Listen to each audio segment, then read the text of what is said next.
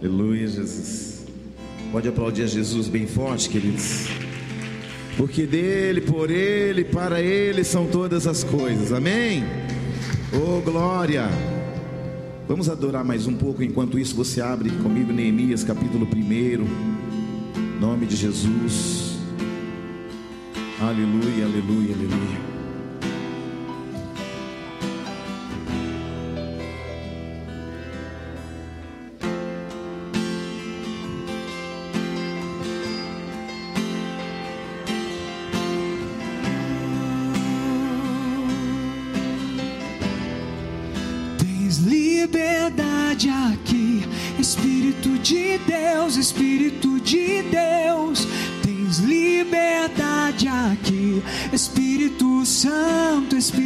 Santo.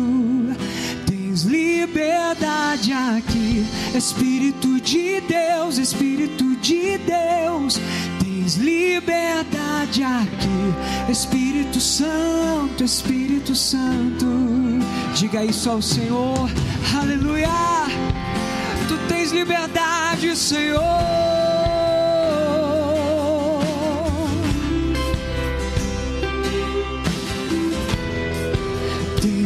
Liberdade aqui, Espírito de Deus, Espírito de Deus.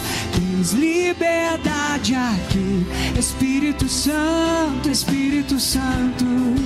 Tens liberdade aqui, Espírito de Deus, Espírito de Deus.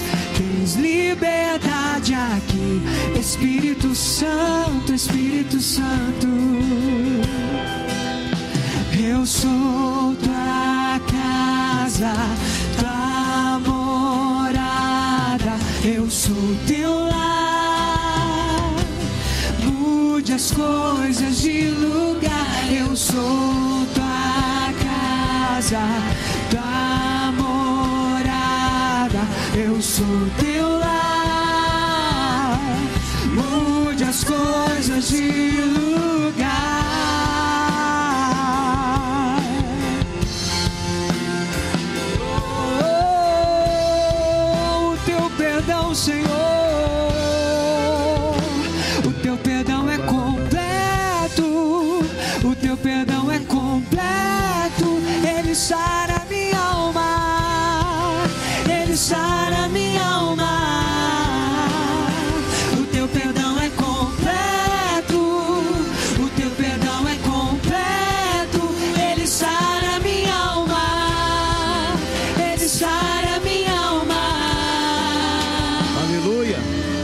A Deus. Aplauda bem forte esse Deus, queridos. Aleluia. Glória a Deus. Aleluia. Neemias capítulo 1, versículo 7 em diante. Assim que você encontrar, glorifique a Deus. Amém. A você que está em casa, que essa palavra fale profundamente ao teu coração. Aleluia. Neemias capítulo 1, versículo é o 7 em diante, diz assim: Temos procedido de todo corruptamente contra ti. Não temos guardado os teus mandamentos, nem estatutos, nem os juízos que ordenaste a Moisés, teu servo. Lembra-te da palavra que ordenaste a Moisés, teu servo, dizendo: Se transgredirdes, eu vos espalharei por entre os povos. Mas se vos converterdes a mim, e guardardes meus mandamentos, e cumprirdes então, ainda que vós, vossos rejeitados estejam pelas extremidades dos céus, de lá os ajuntarei e os trarei para o lugar que tenho escolhido para ali fazer habitar o meu nome. Estes ainda são teus servos e teu povo que resgataste com o teu grande poder e com tua mão poderosa. Ah, Senhor, estejam, pois, atentos teus ouvidos à oração de teu servo e à dos teus servos que se agradam de temer o seu nome. Concede que seja bem sucedido hoje o teu servo e dá-lhe mercê perante este homem. Neste tempo, eu era o copeiro do rei. Pai, nós te exaltamos e bendizemos o teu santo nome. Que haja temor em nossos corações e que nós possamos nos prostrar ante a tua glória. Que, Pai, nessa noite o Senhor fale, nós nos calemos, Pai. Que o teu Espírito Santo se mova de forma tão forte e poderosa, que os nossos corações estejam contritos e que nós possamos adorá-lo, exaltá-lo e glorificá-lo. Senhor, que nessa noite haja contrição, arrependimento, para que nós possamos chegar exatamente aonde o Senhor quer que cheguemos, Pai. Que o Senhor encontre homens e mulheres dispostos ao arrependimento, para que haja uma reconstrução por dentro, uma restauração completa. E assim, o Senhor tenha liberdade de agir em nós e por meio de cada um de nós, apesar de nós. Em nome de Jesus. Amém e amém. Assentai-vos, meus irmãos e minhas irmãs.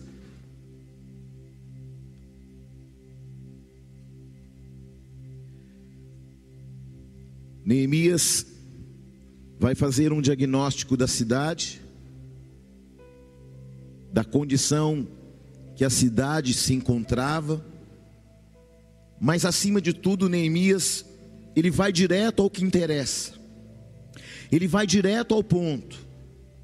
Neemias não ficou apenas na informação de Hanani, mas ele foi diante de Deus, ele foi com o coração contrito e arrependido, apresentando o pecado dos seus pais.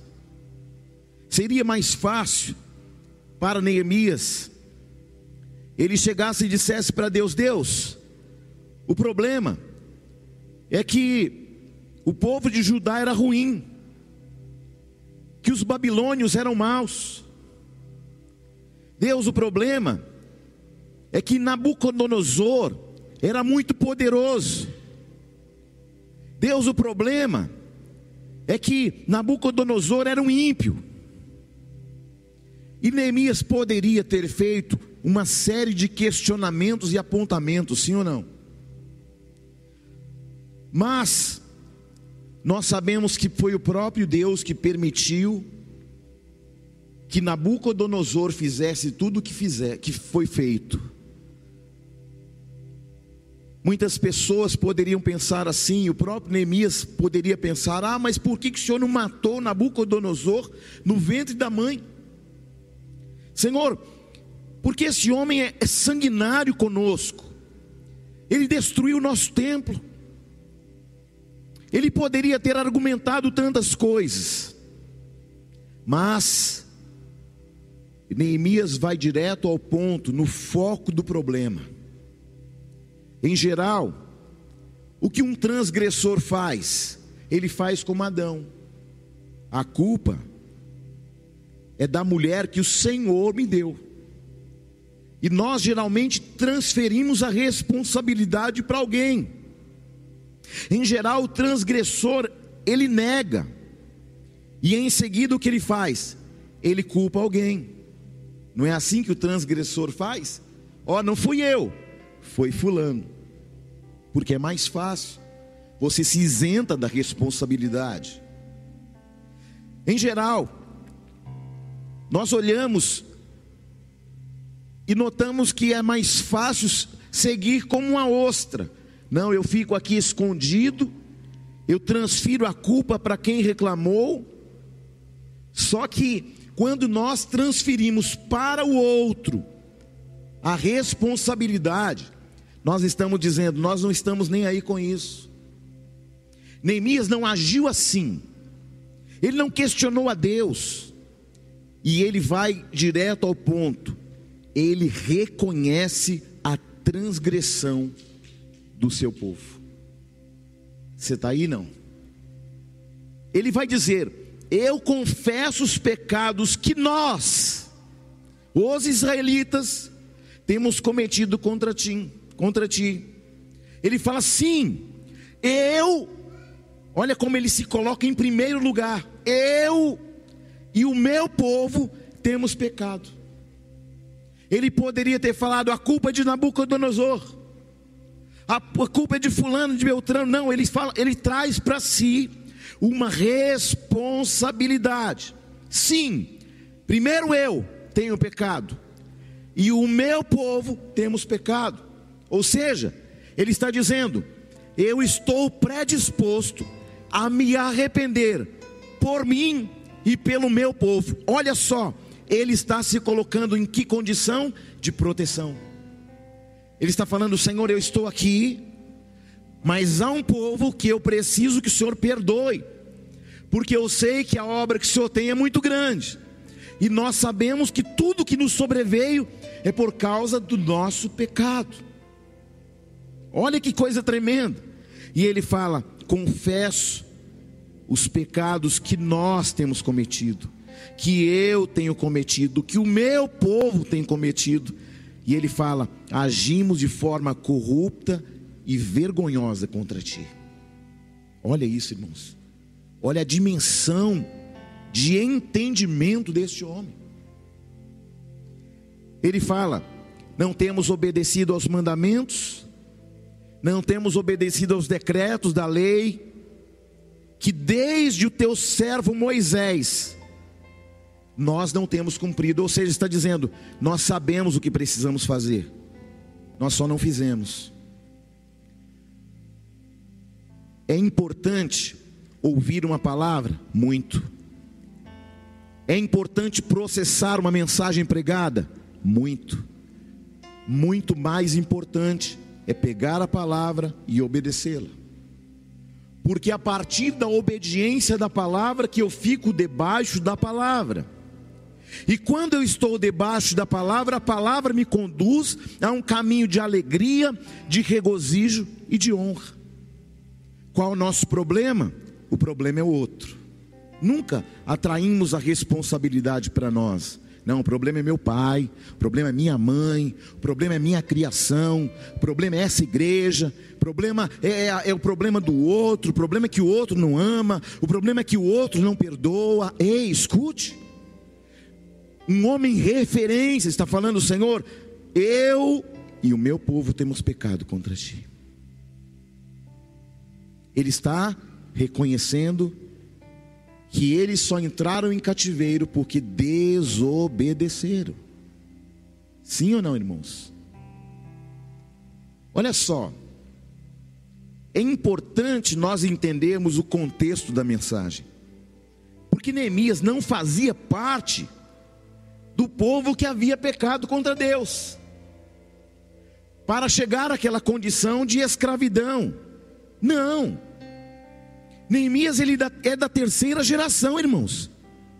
Ele está falando de quem e quem pecou? Os seus avós. Mas não, ele não está o meu avô, o meu pai, não. Nós, eu e o meu povo, nós temos pecado. O problema não são eles, o problema é que nós estamos continuamente pecando contra ti, dia após dia de iniquidade em iniquidade, de transgressão em transgressão, de pecado em pecado. Ele diz: Eu também tenho culpa. Você está aí, não?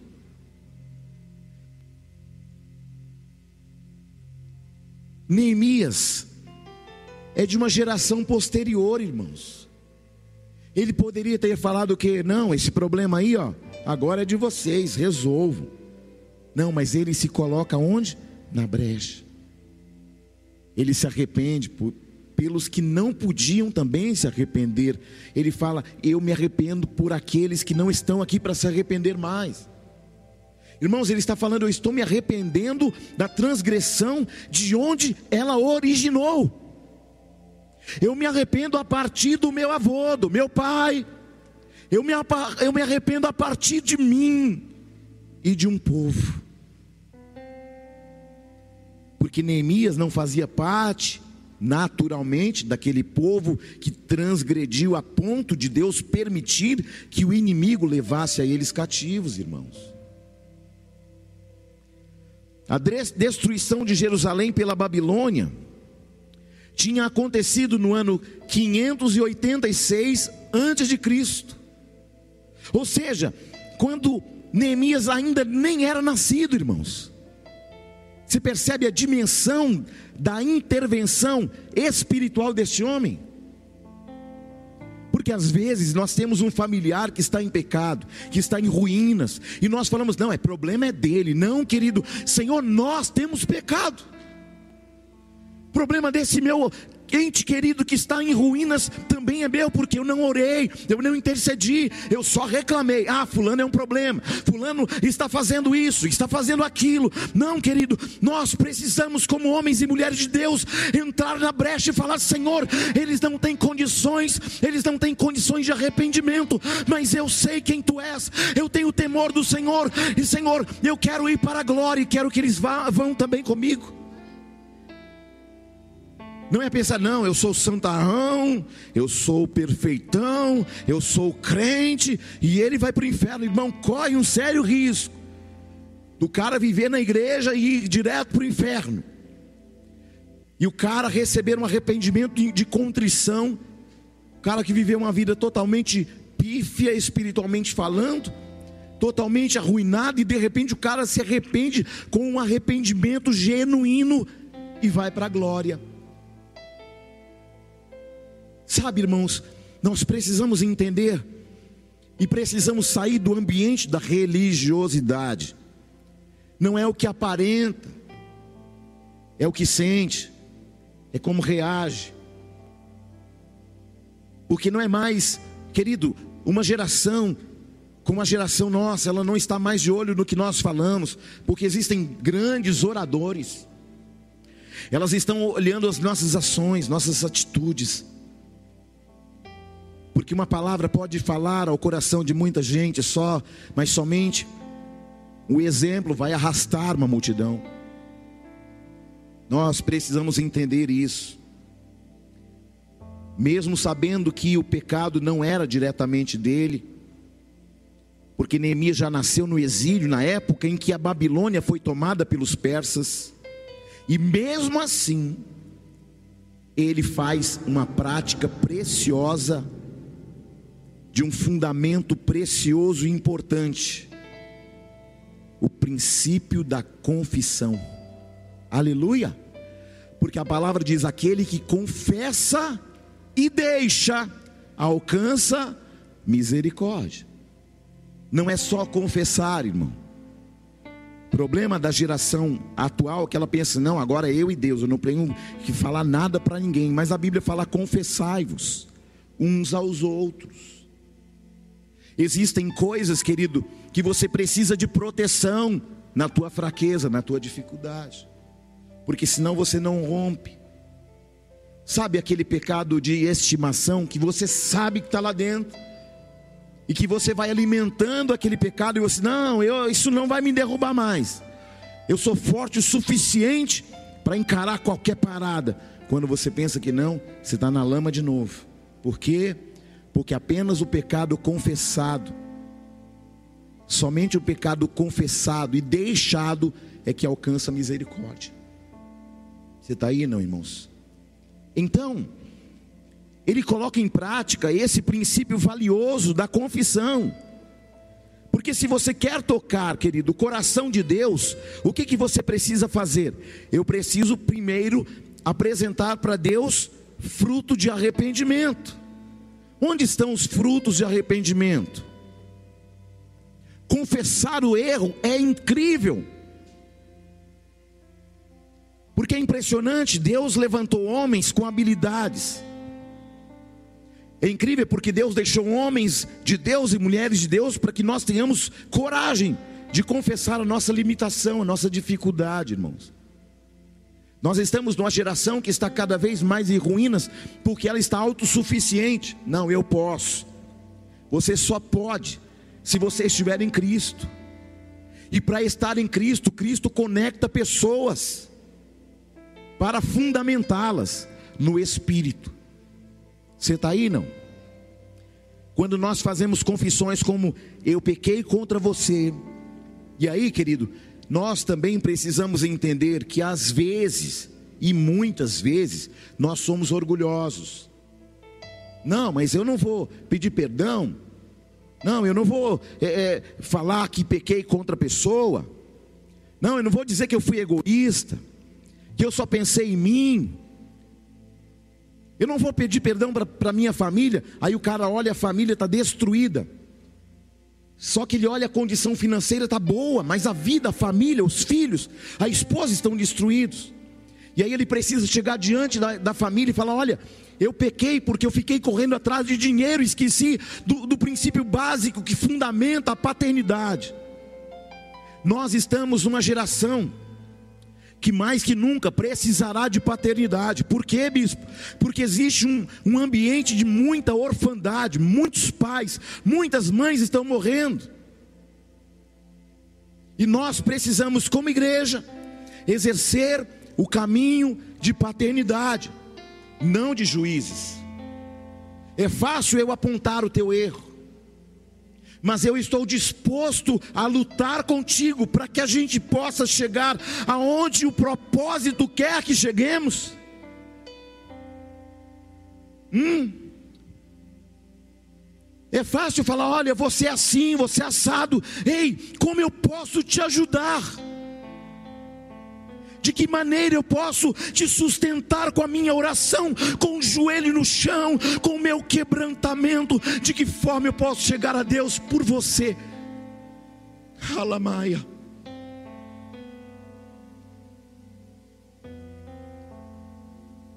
Aleluia. É chegar diante de Deus e falar: Eu sei que você tem mágoa de mim, eu pequei contra você, me perdoe. Irmãos, quando nós pedimos perdão, isso produz um efeito aqui horizontal e vertical que você não tem ideia.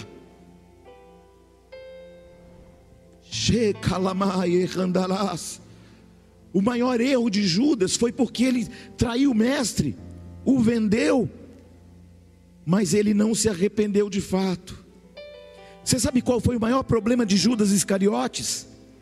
Ao invés de buscar aquele que resolve, ele foi buscar os religiosos. Ó, oh, eu vou devolver as moedas porque aquele homem é inocente. Problema seu. Você está aí, não? Querido, é tempo de nós recorrermos a quem resolve. Esse é um tempo que nós precisamos entrar em um processo de confissão. Confissão de pecados, como? Em oração a Deus. É quando reconhecemos que fizemos algo que contraria a perfeita vontade de Deus. Deus é um Deus de amor e misericórdia, sim ou não, irmãos? Claro que é. Quem é pai e mãe aqui? Levante a mão, por favor. Seu filho, seu filho pisa na bola com você, você fica por aqui com ele, indignado com seu filho. Só que no outro dia, ele chega para você e fala assim para você, pai, eu sei que eu pisei na bola. Eu sei que não foi legal como eu fiz. Pai, eu sei que, que eu agi, eu desonrei o senhor, a senhora, mas me perdoa, porque eu não, nunca mais vou fazer isso.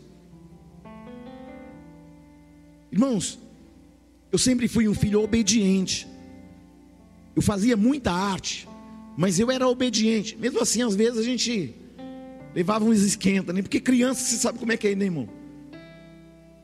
Mas eu me lembro uma vez, a minha mãe falou assim: falei, mãe, eu vou na casa da minha irmã ver. Tinha uma série lá, eu não me lembro agora direito. E na minha casa não tinha televisor. Só que na casa da minha irmã tinha, mas o bairro era longe. Para chegar lá, irmão, nós íamos a pé, era quase duas horas para chegar. Aí eu falei para minha mãe: mãe, eu queria ir na casa da minha irmã, da Ana porque eu quero ver um seriado. Não, filho, vai chover. Eu olhei o céu lindo, irmãos, limpinho. Não tinha uma nuvem. Falei, essa mulher tá maluca. Vou assim mesmo.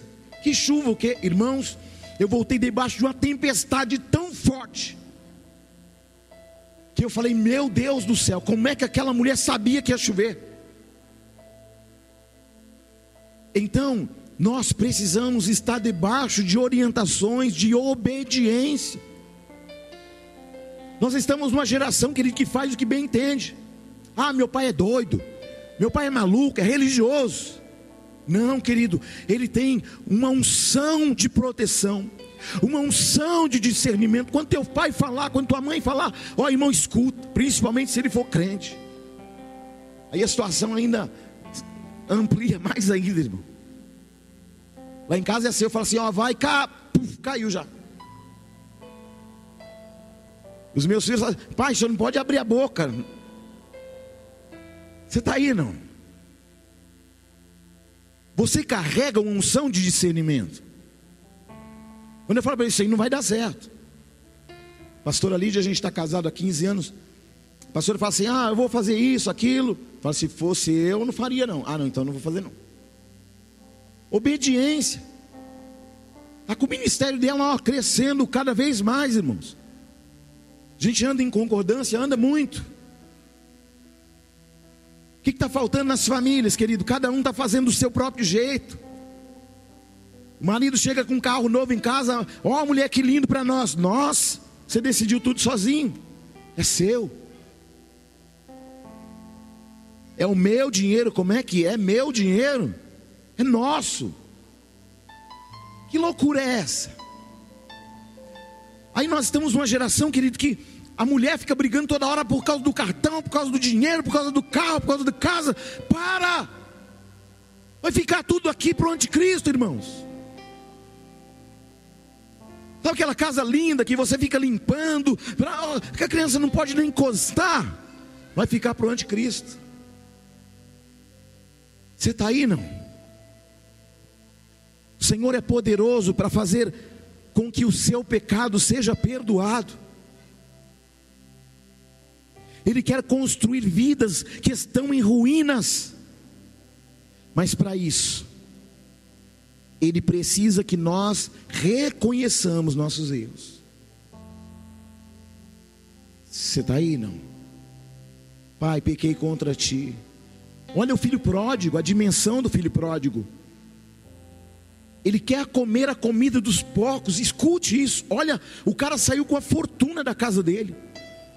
De repente ele está trabalhando para alguém que não dá comida para ele. Ele está sonhando em comer a comida dos porcos e o dono dos porcos não deixa. E aí ele pensa como? A palavra diz caindo em si. Diga caindo em si. Quando ele caiu em si, ele entendeu, querido, que ele quebrou um princípio importante da honra, da proteção. E aí ele fala: Pai, eu reconheço que pequei contra ti e contra os céus. Olha isso. E aí ele volta para casa. Ele pede perdão. E o pai o recebe como? Com o chicote na mão? Foi assim não? Com a chibata na mão? Não. Com um A. Por quê? Porque todo aquele que genuinamente se arrepende que confessa e deixa alcança misericórdia. Ele caiu em si, querido. Esse é um tempo, querido, que muitas pessoas têm morrido. Esse é um tempo que muitas pessoas têm morrido, não apenas fisicamente, mas na fé. Onde muitas pessoas têm se esfriado. Onde muitas pessoas estão se distanciando do reino, da igreja, das pessoas. Querido, elas estão. É um tempo onde a orfandade, ela está aí agindo com total liberdade. Onde as pessoas estão egoisticamente agindo, pensando: não, eu vou ficar aqui trancado na minha casa, porque vai que esse monstro do Covid vem aqui e me mata, querido. Se matar, você tem que ter uma certeza: para onde vou? Você está aí, não? Só que a questão é: eu tenho cumprido o meu propósito? Será que eu realmente faço uma diferença para o reino de Deus? Essa oração de confissão de Neemias é transparente, cheia de confiança. E no que se refere a relacionamentos interpessoais, quando nós pisamos na bola de, com alguém, o caminho da reconciliação é esse. Precisamos pegar os fatos, nos inquietar com eles, agir em oração e confissão, e ainda que o outro não esteja na mesma dimensão, ainda que você chegue a alguém e fale assim, querido, me perdoe, não, só que você fez o seu papel. O seu papel é construir uma ponte do seu lado. Porque fala a verdade, irmão, tem coisa que as pessoas fazem contra nós que são terríveis. Mas esta noite é uma noite para que nós possamos construir pontes de reconciliação. Glória a Deus. Não é apontar o erro, é saber de que modo eu posso ajudar. Neemias não, não chegou em Jerusalém perguntando: quem foi que destruiu as portas? O que, que vocês estavam fazendo que vocês não viram isso? Não, querido, ele não ficou achando culpados. Ele falou: Senhor, eu e, e a casa de meu pai. Note, os pais estavam mortos. Eu e o meu povo, muitos nem estavam vivos mais. Mas ele traz para si o que? Uma responsabilidade. Ele confessa o pecado que nem ele tinha cometido. Mas os, as, a conexão genética que ele tinha, ele fala: Eu meu povo, meus pais pecamos. Querido, estava ali alguém que era a chave para a reconciliação, a chave para a restauração das ruínas do coração, estava na, na vida de um homem que entendeu, querido, que entendeu que muito mais que construir paredes era construir pessoas por dentro. Esse é um tempo que o Senhor está nos chamando para construir pessoas por dentro. Esse é um tempo que o Senhor está te chamando para construir pontes, de alargar estacas e conduzir pessoas a um destino. Eu creio, querido, que o Senhor vai levantar uma geração de homens que levam homens que estavam em ruínas a um destino. E eu creio que esses homens e mulheres estão aqui nessa noite, que estão em casa ouvindo esta mensagem. Eu creio, querido, que o Senhor vai levantar homens de reconciliação Homens que não pensam em si, mas que pensam no todo, na coletividade. Quando Jesus morreu, ele não morreu pelos judeus, ele morreu pelos judeus, ele morreu pelos gentios, ele morreu pelos árabes, ele morreu por todos nós. Ele diz: Pai, perdoa-os, porque eles não sabem o que fazem. Aleluia. A morte de Jesus é um caminho de reconciliação do Pai comigo, com você. Meus irmãos, quando o véu se rasgou, não fomos nós que entramos, foi Deus que saiu de lá e entrou aqui dentro de nós. Uh!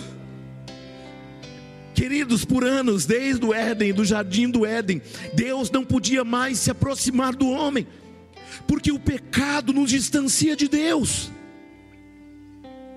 A segunda morte que a Bíblia fala é separação eterna e absoluta de Deus a partir da sua morte. Mas Jesus Cristo, quando ele disse está consumado, tetelestai, uh! o véu, ó, querido, escute, a gente fala de véu, a gente pensa numa cortina fininha balançando, não, irmão, esse véu é espesso, era da grossura de um palmo de uma mão, era como essa faixa aqui, ó. Uh! Não era um tecidozinho podre, não, irmão, era um tecido todo trançado, costurado, tinha fios de ouro ali dentro. Quem rasga aquilo, irmãos? Que separava o lugar santo do Santíssimo, o lugar que ficava o que? A arca do Senhor, a presença de Deus, simbolicamente, desde Moisés apenas um símbolo da presença. Mas quando o véu se rasgou de cima a baixo, foi o próprio Deus pegando aquele, aquele véu espesso e falando agora que o meu filho declarou. Quando Jesus disse: Está consumado, o Pai se levanta do trono e pega aquele grande véu e faz assim. Ah! E ao invés de nós pularmos para ele, ele fez assim, ó, pulou para dentro de nós. Como? Por meio do Espírito Santo, irmãos. Agora, nenhuma condenação há sobre aquele que está em Cristo Jesus. A pergunta é: eu estou em Cristo? Muitas pessoas falam assim: ó, é o seguinte, a igreja vai subir. Não, a igreja não vai subir, não, irmão. Quem vai subir é a noiva. E ela precisa estar adornada, limpa, pura, santificada ela precisa estar nos padrões para que ela possa encontrar o Rei da Glória, aleluia. A questão, querido, não é se você está se tornando uma denominação. A questão não é se você está se tornando mais crente ou não. A questão é o quanto eu estou me tornando a noiva de Jesus. Para que ele possa olhar para mim e perceber que eu sou a noiva dele, que eu sou amada dele, que eu sou do meu amado e o meu amado é meu. Uh! Quais são suas ruínas, meus irmãos? Quais são as ruínas do teu casamento? Quais são as ruínas da tua paternidade, da tua maternidade? Quais são as ruínas do teu ministério? Quais são as ruínas da sua chamada? Quais são as ruínas do teu, da tua vida espiritual? Quais são as ruínas da tua vida financeira? Onde estão as ruínas do teu coração? Essa noite, querido, em nome de Jesus Cristo de Nazaré, Jesus está próximo de voltar para buscar não uma igreja, mas uma noiva limpa, imaculada, santa, pura e adornada, cheirosa, perfumada. Uh! Porque, Bispo Júnior, porque um dia nós estaremos nas bodas do Cordeiro com Ele. E aqui embaixo o couro comendo, como na grande tribulação. Não vou falar de escatologia hoje não, mas nós precisamos entender que esse tempo está terminando.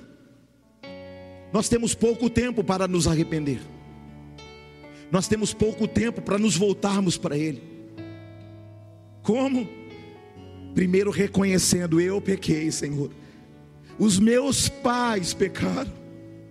E o meu povo pecou. Você está aí, não? Então, esse é um novo tempo.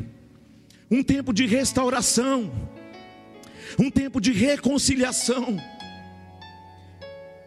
Aleluia.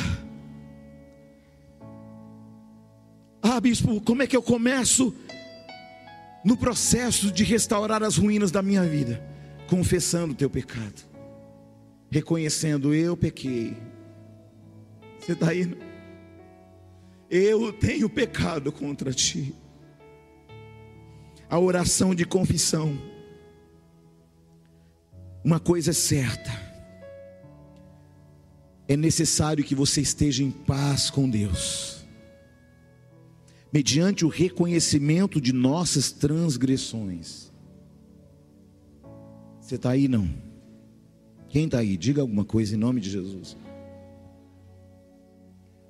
Você precisa dizer a Deus: Senhor, eu quero confessar meu pecado, me ajuda. Eu não tenho forças, mas me ajuda.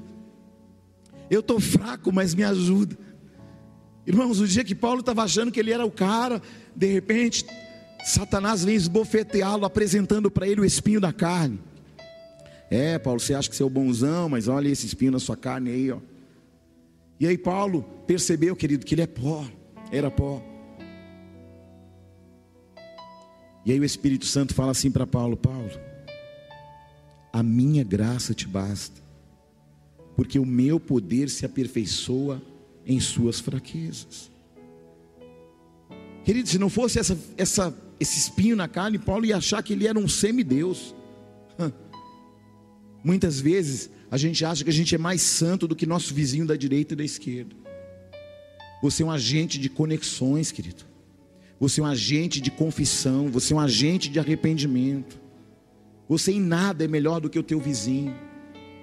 Somos pó e barro ainda não temos um corpo glorificado, querido, ainda estamos num corpo de pecado. É tempo de nós reconhecermos isso. Uma das passagens bíblicas que me inspiram é o Salmo 51, onde Davi, depois que cometeu adultério, depois de ter matado o marido de Batseba, ele rasgou o coração diante de Deus, reconhecendo o seu horrendo pecado. Você está aí não?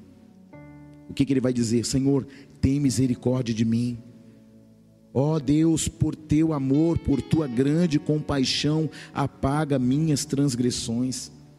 Lava-me toda a minha culpa e purifica o meu pecado, pois eu mesmo reconheço as minhas transgressões e o meu pecado sempre me persegue. Olha Davi falando no Salmo 51: Contra ti, só contra ti pequei e fiz o que tu reprovas de modo que justa é a tua sentença, e tens razão em condenar-me. Olha o que ele está falando para Deus. Sei que sou pecador desde que nasci, sim, desde que me concebeu a minha mãe. Sei que desejas a verdade no íntimo e no coração me ensinas a sabedoria. E aí ele vai dizer: Purifica-me como em sopo e ficarei puro. Lava-me e ficarei mais alvo que a neve Faze-me ouvir de novo júbilo e alegria, e os ossos que esmagastes exultarão.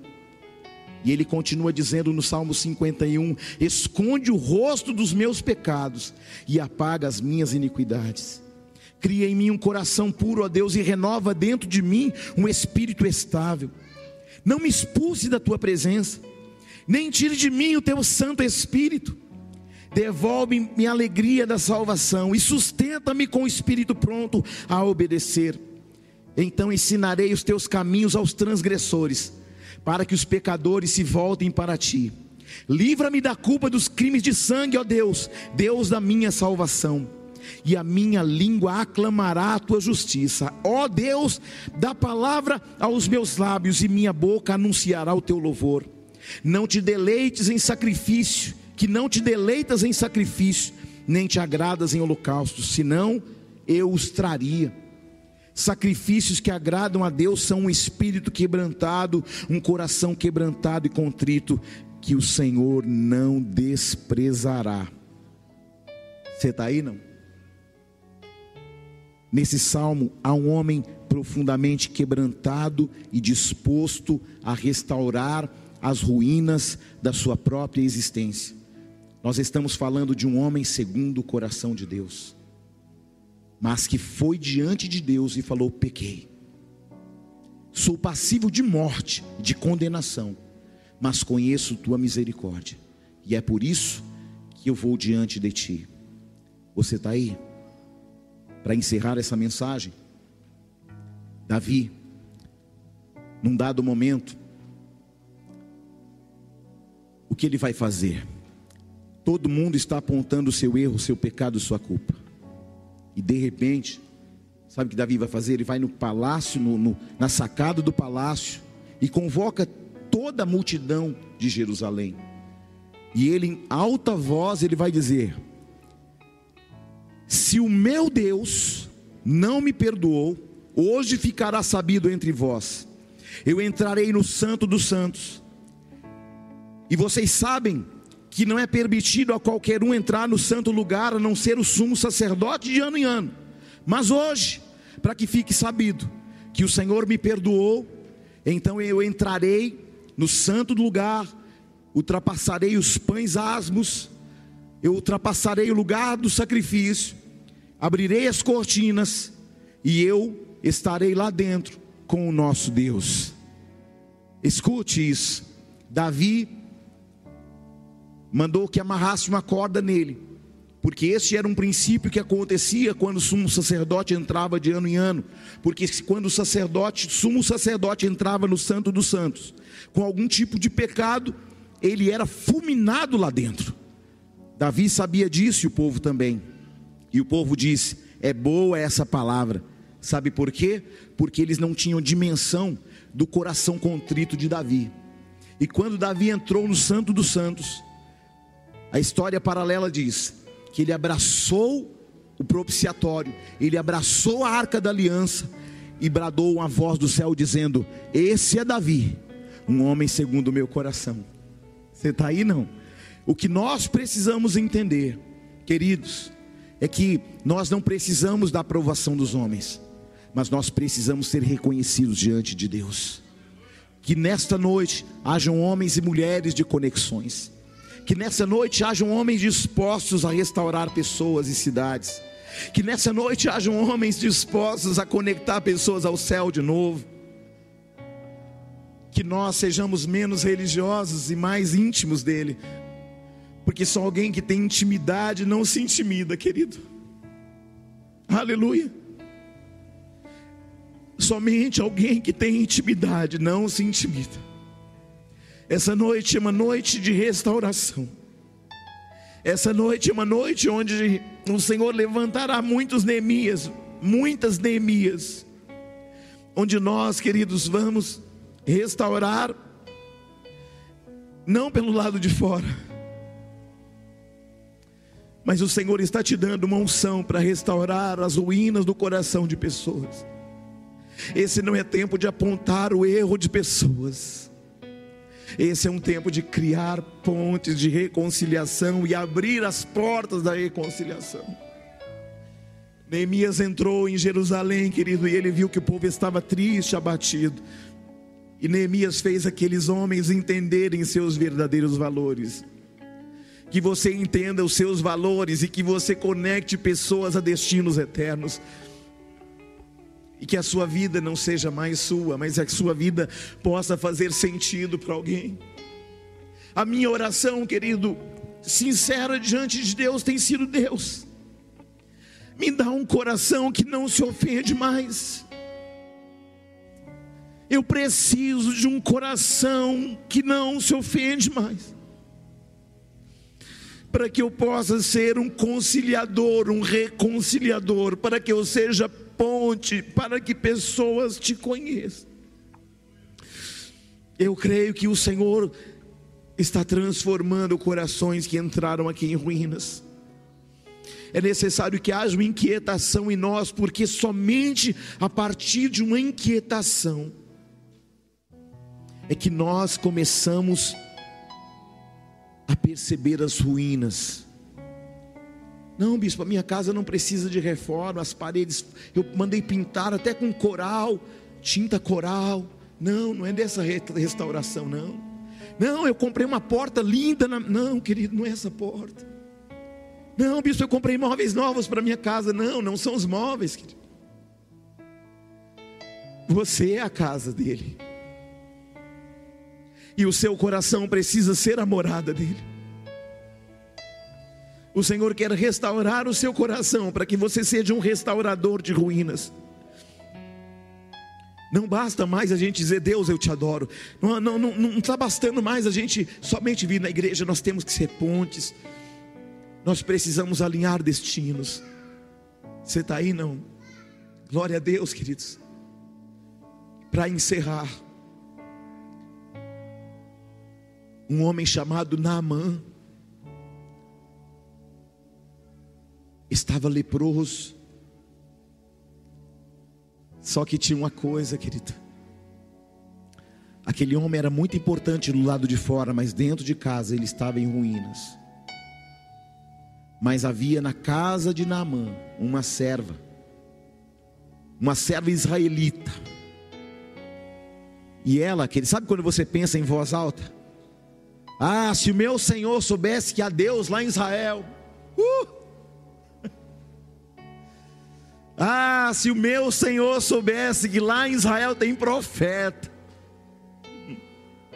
Ah, se o meu Senhor soubesse que lá em Israel tem um homem tão simples, mas que pode mudar a vida dele por causa de uma presença que ele carrega. Menina, de quem você está falando? Estou falando do profeta Eliseu, homem cheio do Espírito Santo. Vou resumir em poucas palavras: Naamã vai até lá. E aquele homem vai dizer: entra nas águas do Jordão, mergulha sete vezes, e você ficará curado. Você está aí, não? Querido, não vou detalhar nada, porque o nosso tempo já está explodindo. Mas havia na casa de Naamã uma menina de conexões proféticas. E quando Naamã seguiu para um território profético, ele viveu o milagre que a sua fama, que o seu nome, que o seu dinheiro jamais poderia comprar. E ele voltou para sua terra curado, completamente curado, depois que ele ouviu a voz de Deus por meio do profeta que disse: faça.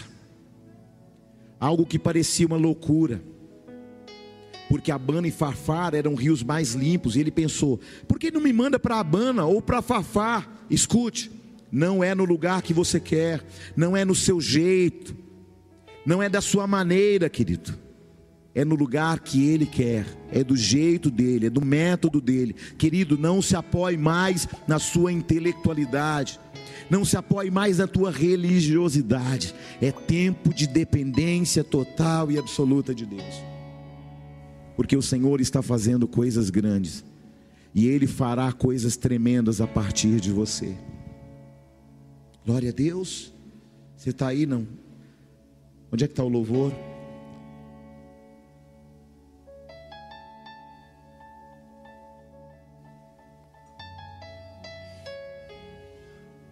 Que a verdade de Deus te inquiete nessa noite.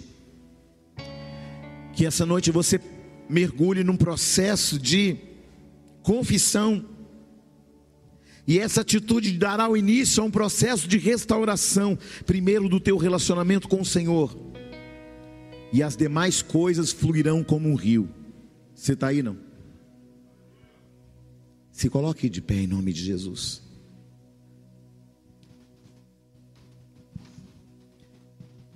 Bispo, eu tenho medo de, de escancarar a minha alma. Só que você está num lugar de conexões. Você não está num, num, num lugar de juízes. Você está num lugar de conexões de paternidade. Glória a Deus. Incline a tua cabeça, querido. Fale com Deus agora. Fale com Ele abertamente o seu problema, os seus medos. Tire seus rótulos, suas máscaras, suas caricaturas. Tire a hipocrisia, a mentira e fale a verdade.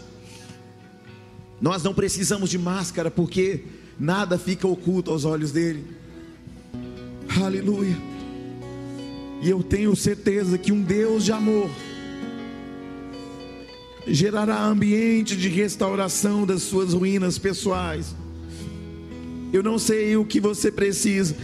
Eu não sei qual área que você precisa de restauração ou que está em ruínas, mas eu sei de uma coisa: se você confessar o teu pecado, Ele é fiel para perdoá-lo.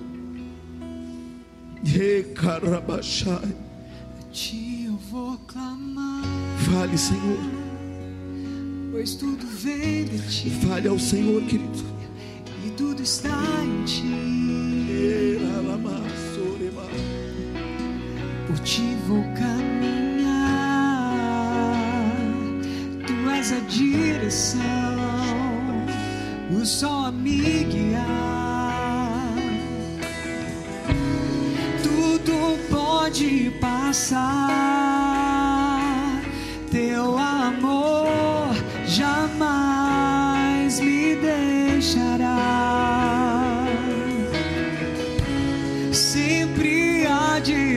existir um novo amanhã preparado para mim. Sim, eu creio, Preparado para mim. eu creio, eu creio, eu creio. A ti, Senhor,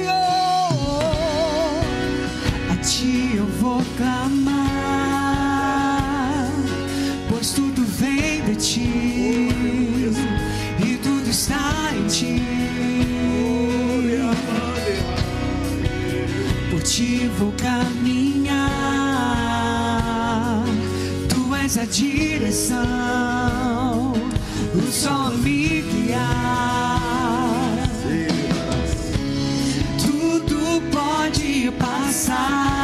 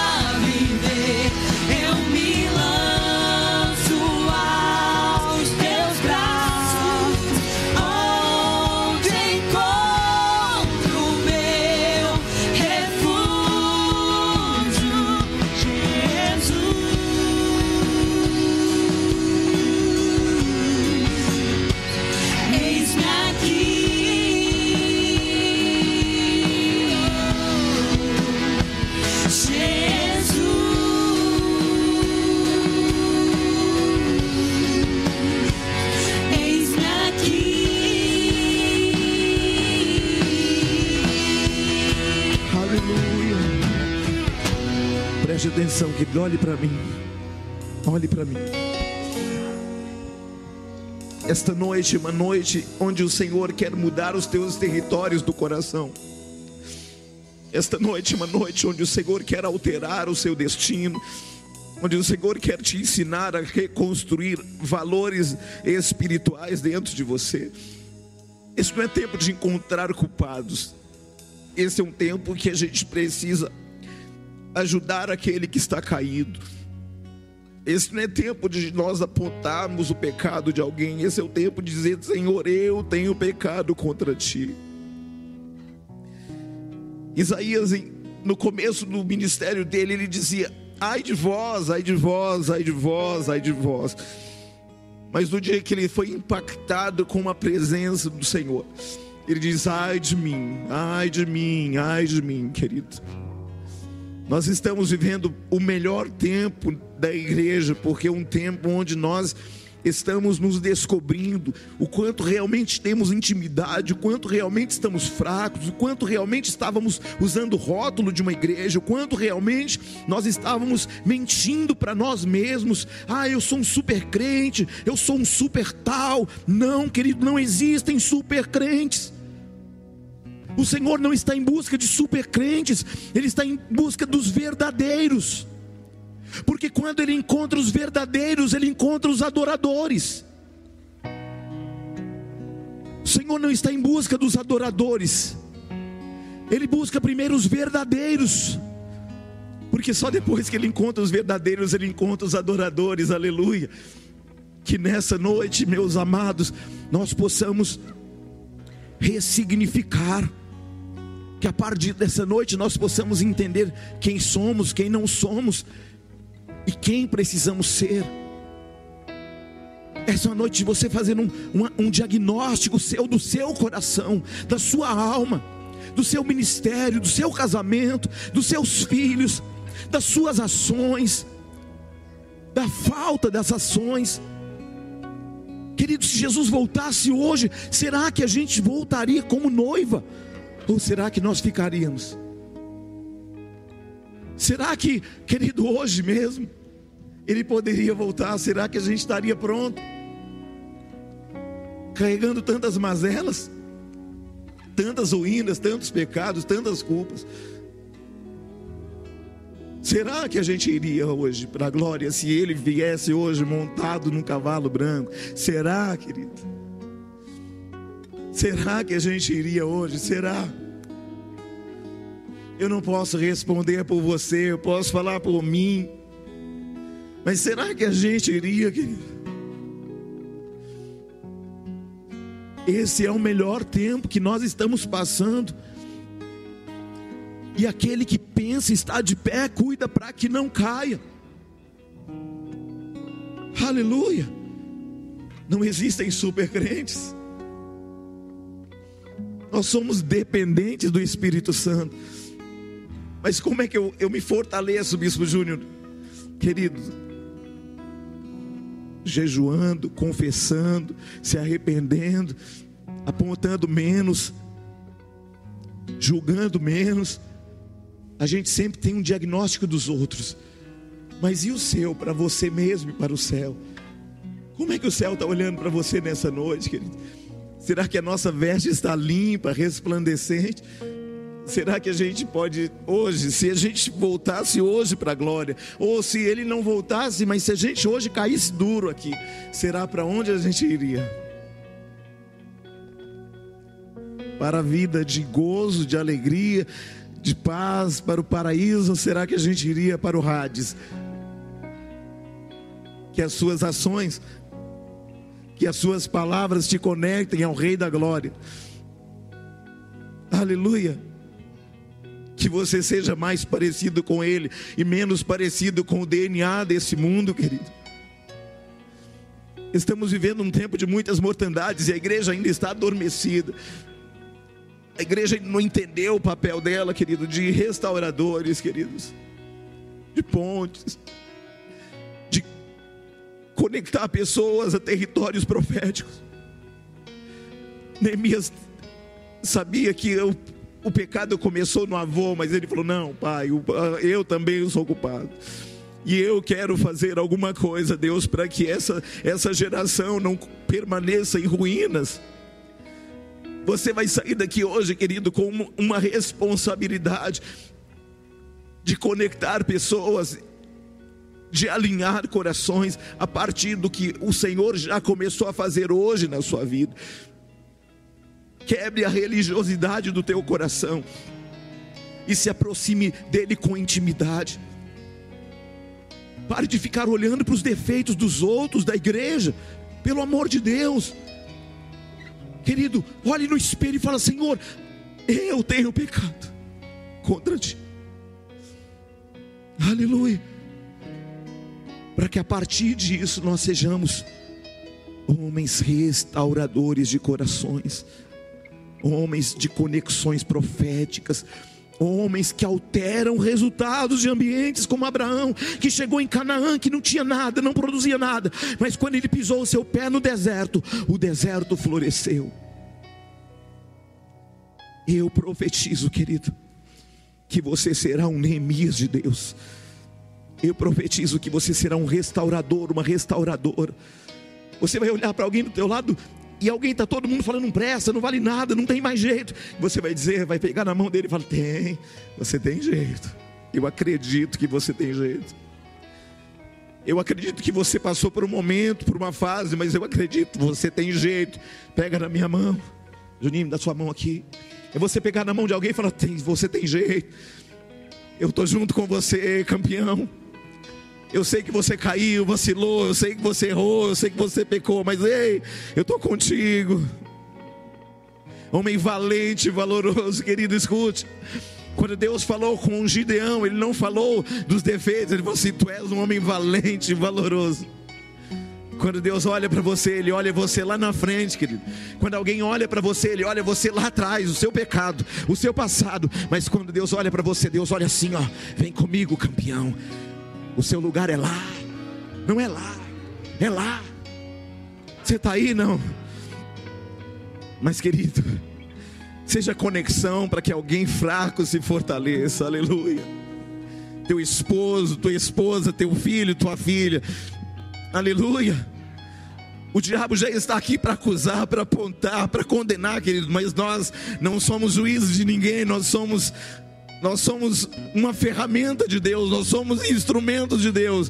Querido, Deus vai colocar flechas em suas mãos, queridos, em nome de Jesus. E você vai pegar na mão de alguém e falar: Ei, campeão, você tem jeito, eu acredito em você. Nós vamos mais longe do que você imagina. Porque eu acredito que nós podemos juntos chegar mais longe. Aleluia. Por isso que a Bíblia diz: é melhor serem dois que um, porque quando um cai, o outro levanta, quando um cai, o outro levanta. É assim que funciona a dinâmica do reino. Não é colocar para baixo, não, querido, é elevar mais alto, para que o nome dele seja glorificado e para que nós possamos receber as nossas pedrinhas em nossas coroas e sermos reconhecidos como aqueles que fizeram uma diferença, como Davi, como Neemias como Esdras. Aleluia. Eu profetizo em nome de Jesus que você será um homem ou mulher de muitas conexões proféticas. Que pessoas do seu lado serão erguidas pela unção que você carrega. Aleluia. Olhe para alguém do teu lado e diga: Você será erguido.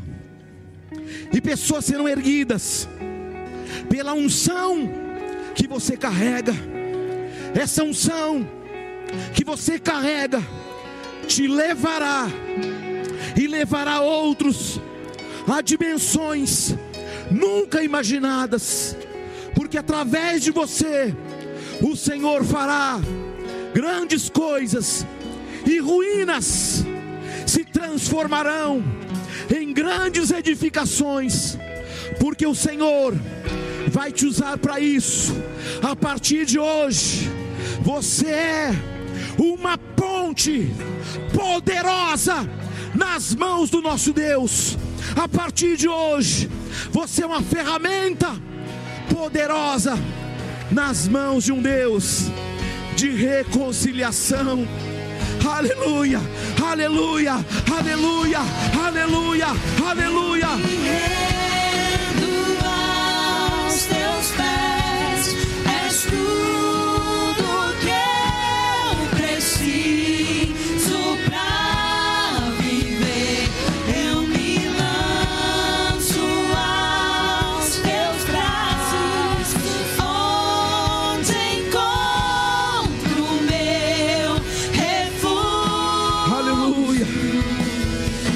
Glória a Deus.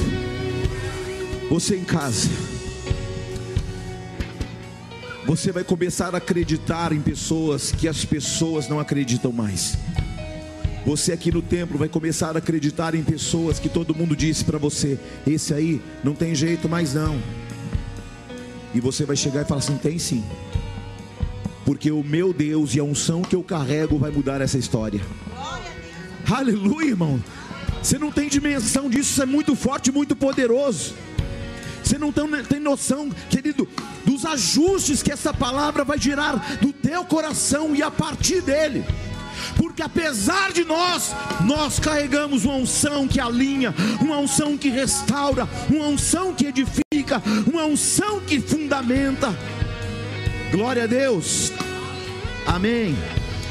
Tem alguém no nosso meio que ainda estava afastado dos caminhos, alguém que ainda não declarou Jesus como único, suficiente e exclusivo Salvador, que queira aceitá-lo como Senhor da sua vida?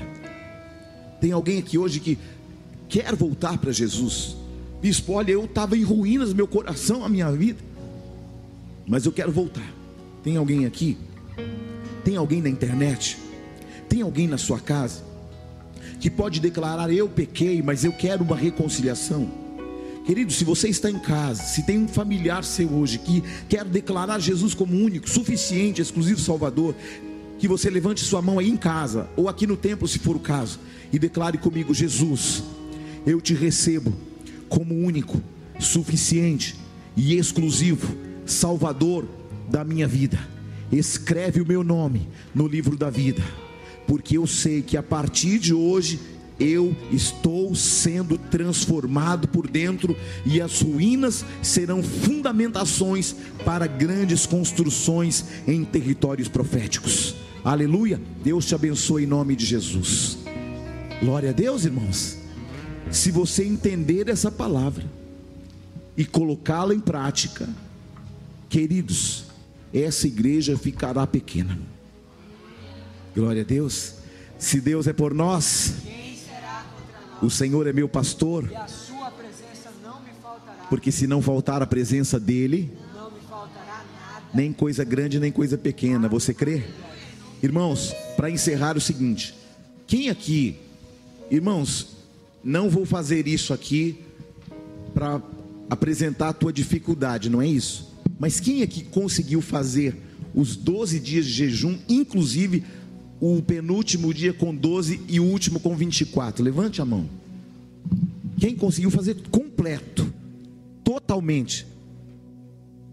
Continue com a mão levantada, por favor. Pai, em nome de Jesus, eu declaro uma palavra sobre essas pessoas. Que o Senhor possa elevá-las a um nível ainda maior de intimidade e que elas vivam algo tão poderoso a partir de hoje que elas não se reconhecerão mais. Pai, e aqueles que não conseguiram, essa palavra e essa, essa direção não é para apontamento, mas eu te peço, fortalece esse irmão, Pai, para que nos próximos jejuns eles possam estar tão fortalecidos em fé e no espírito que eles vão viver o melhor tempo da vida deles, em nome do Senhor Jesus Cristo de Nazaré. Você crê?